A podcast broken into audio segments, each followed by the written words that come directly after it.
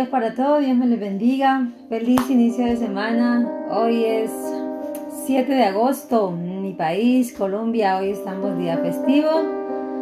Orando a Dios hoy en la mañana por nuestro país para que Dios bendiga nuestra tierra, para que Dios alinee cada cosa que está torcida, que sea Dios trayendo bendición a nuestro país. Les saluda Berta Valencia, bienvenidos al devocional diario lo hacemos de lunes a viernes, 9 de la mañana, hora Colombia, 10 de la mañana, hora Nueva York. Hoy el día está un poquito nublado, pero aquí estamos.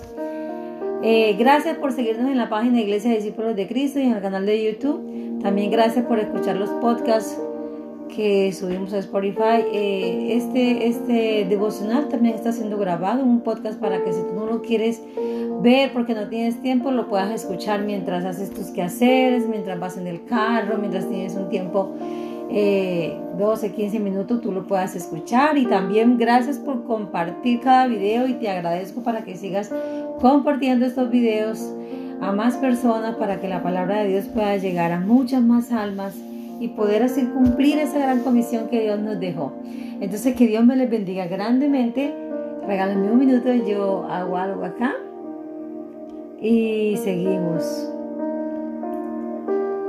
Dios ha sido bueno, amén. Ha sido bueno. Y por eso hay que darle gracias, porque cada día en nuestras vidas Él nos sorprende. Entonces, vamos a empezar con el devocional de hoy. Hoy voy a seguir hablando en el libro, en el libro de los Hechos.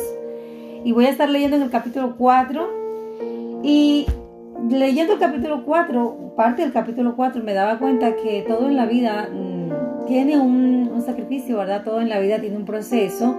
Y en el capítulo 4 habla de cuando Juan y Pedro ya eh, habían, habían salido a predicar y empieza diciendo, hablando ellos al pueblo, vinieron sobre ellos los sacerdotes con el jefe de la guardia del templo y los saduceos.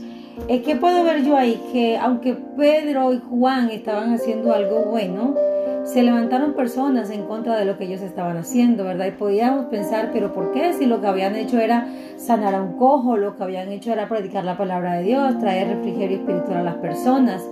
Y de igual manera que ellos estaban haciendo algo bueno y se levantaron personas a querer impedir el proyecto, a querer impedir el proceso que ellos llevaban, nos puede estar pasando a nosotros en la vida. Hay muchas veces nosotros empezamos proyectos, iniciamos eh, una empresa, iniciamos eh, un matrimonio, cualquier cosa o proyecto que tú estés emprendiendo o negocio que estés en este momento llevando a cabo, siempre se van a presentar obstáculos, siempre se van a presentar personas.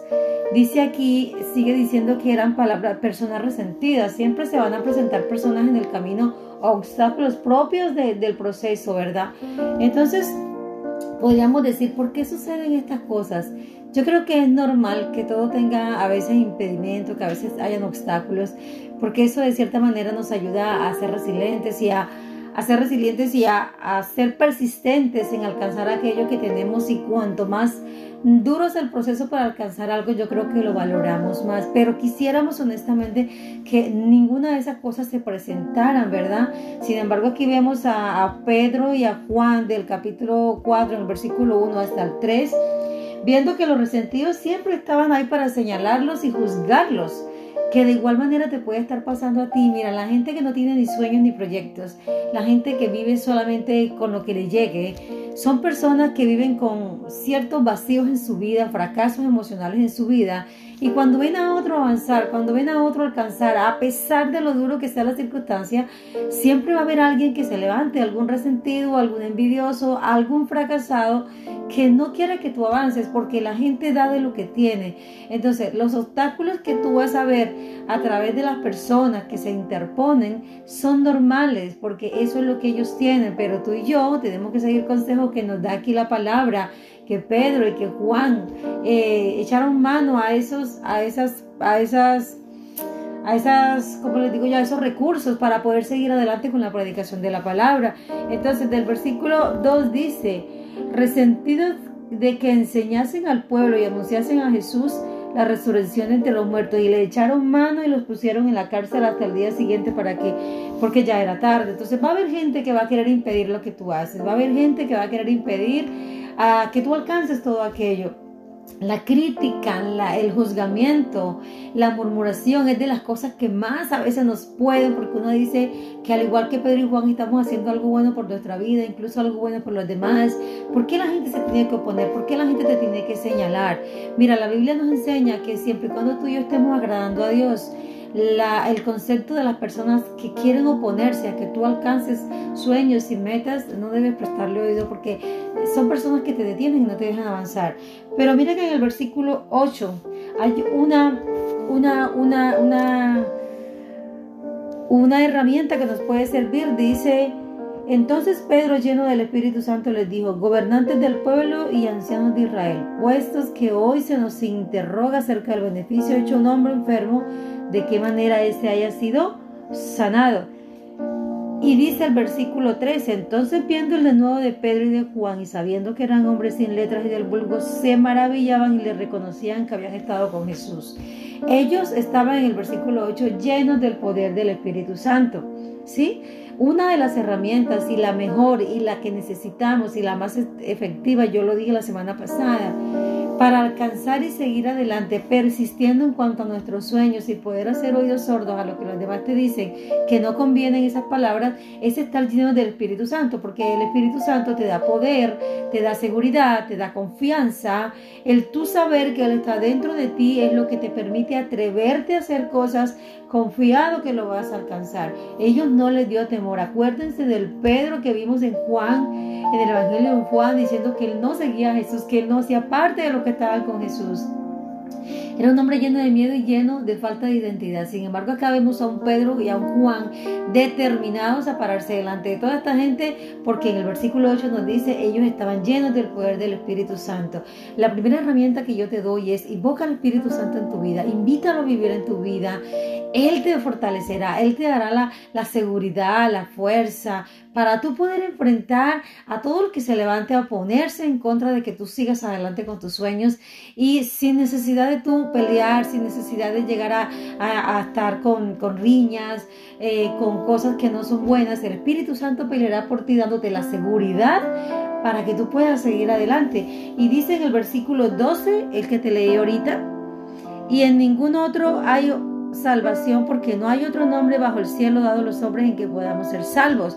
Ellos no solamente siguieron adelante con la seguridad, sino que se, se o sea, permanecieron convencidos en la verdad que estaban predicando. O sea, tú no puedes tambalear ni en seguir adelante ni en cambiar tus planes por darle gusto a los demás. Ellos estaban convencidos de que Jesús era el único medio para tener salvación y ahí se los repetían otra vez y les decían, ni en ninguno otro hay salvación. ¿Sí? Si tú estás hoy en día haciendo un proyecto de hacer bolsas eh, no sé, de papel y te van a decir, eso no resiste, esas bolsas no sirven.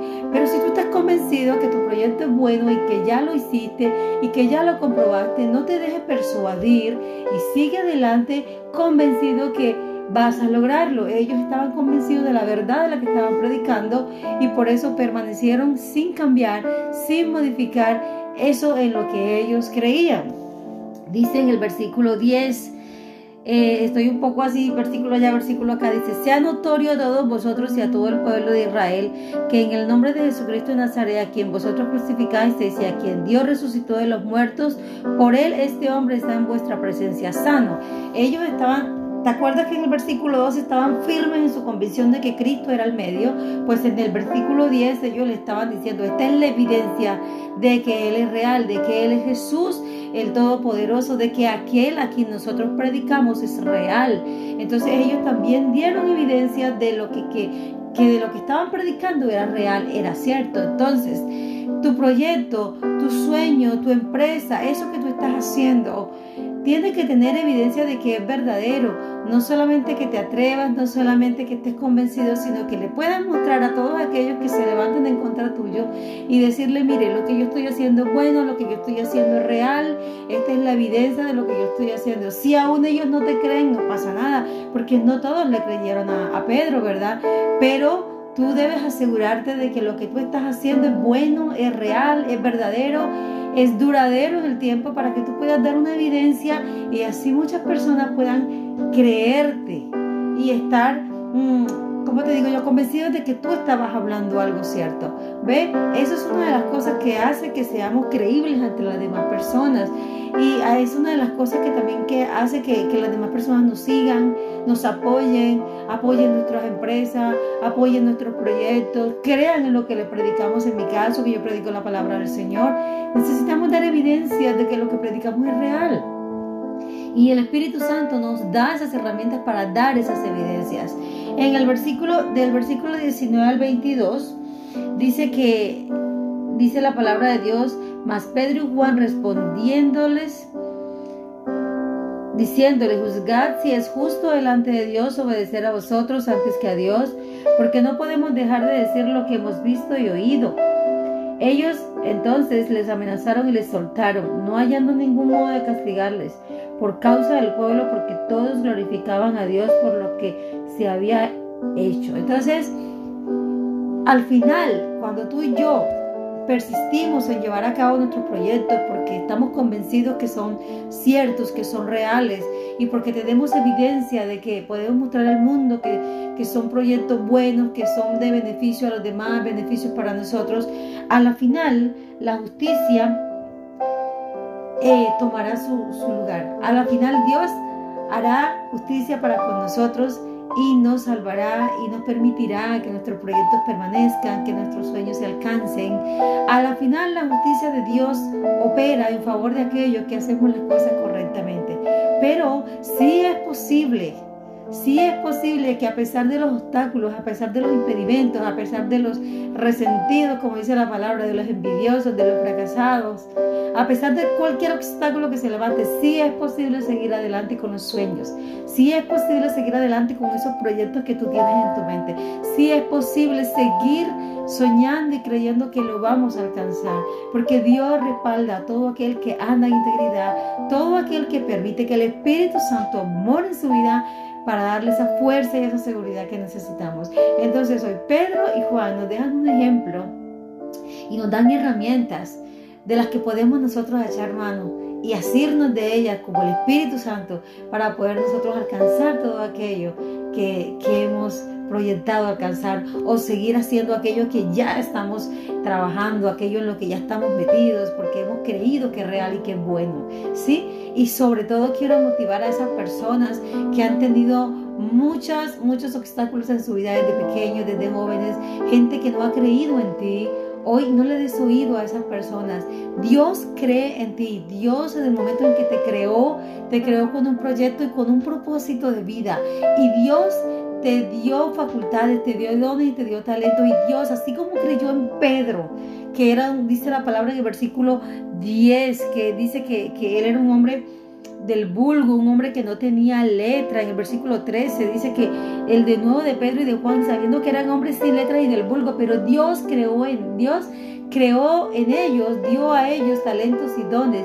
Y Dios creó, o sea, creyó de que ellos eran posibles, porque eh, con ellos era posible alcanzar cosas, porque fue Dios quien los dotó de eso. Entonces, Dios cree en ti, Dios cree en mí, Dios cree en nuestras, en nuestras posibilidades. Dios cree en todo lo que podemos hacer porque fue Él quien nos lo dio. No importa que el mundo entero no crea, no importa que un grupo no crea, son más los que creen en ti, son más los que esperan de ti. Y por eso hoy no te preocupes por lo que se levante. Que es más, las voces negativas, los obstáculos nos deben catapultar o nos deben empujar a seguir creyendo que nosotros somos capaces de alcanzar muchas cosas y que no hay nada Nada que pueda impedir tu propósito de vida si Dios así lo quiere.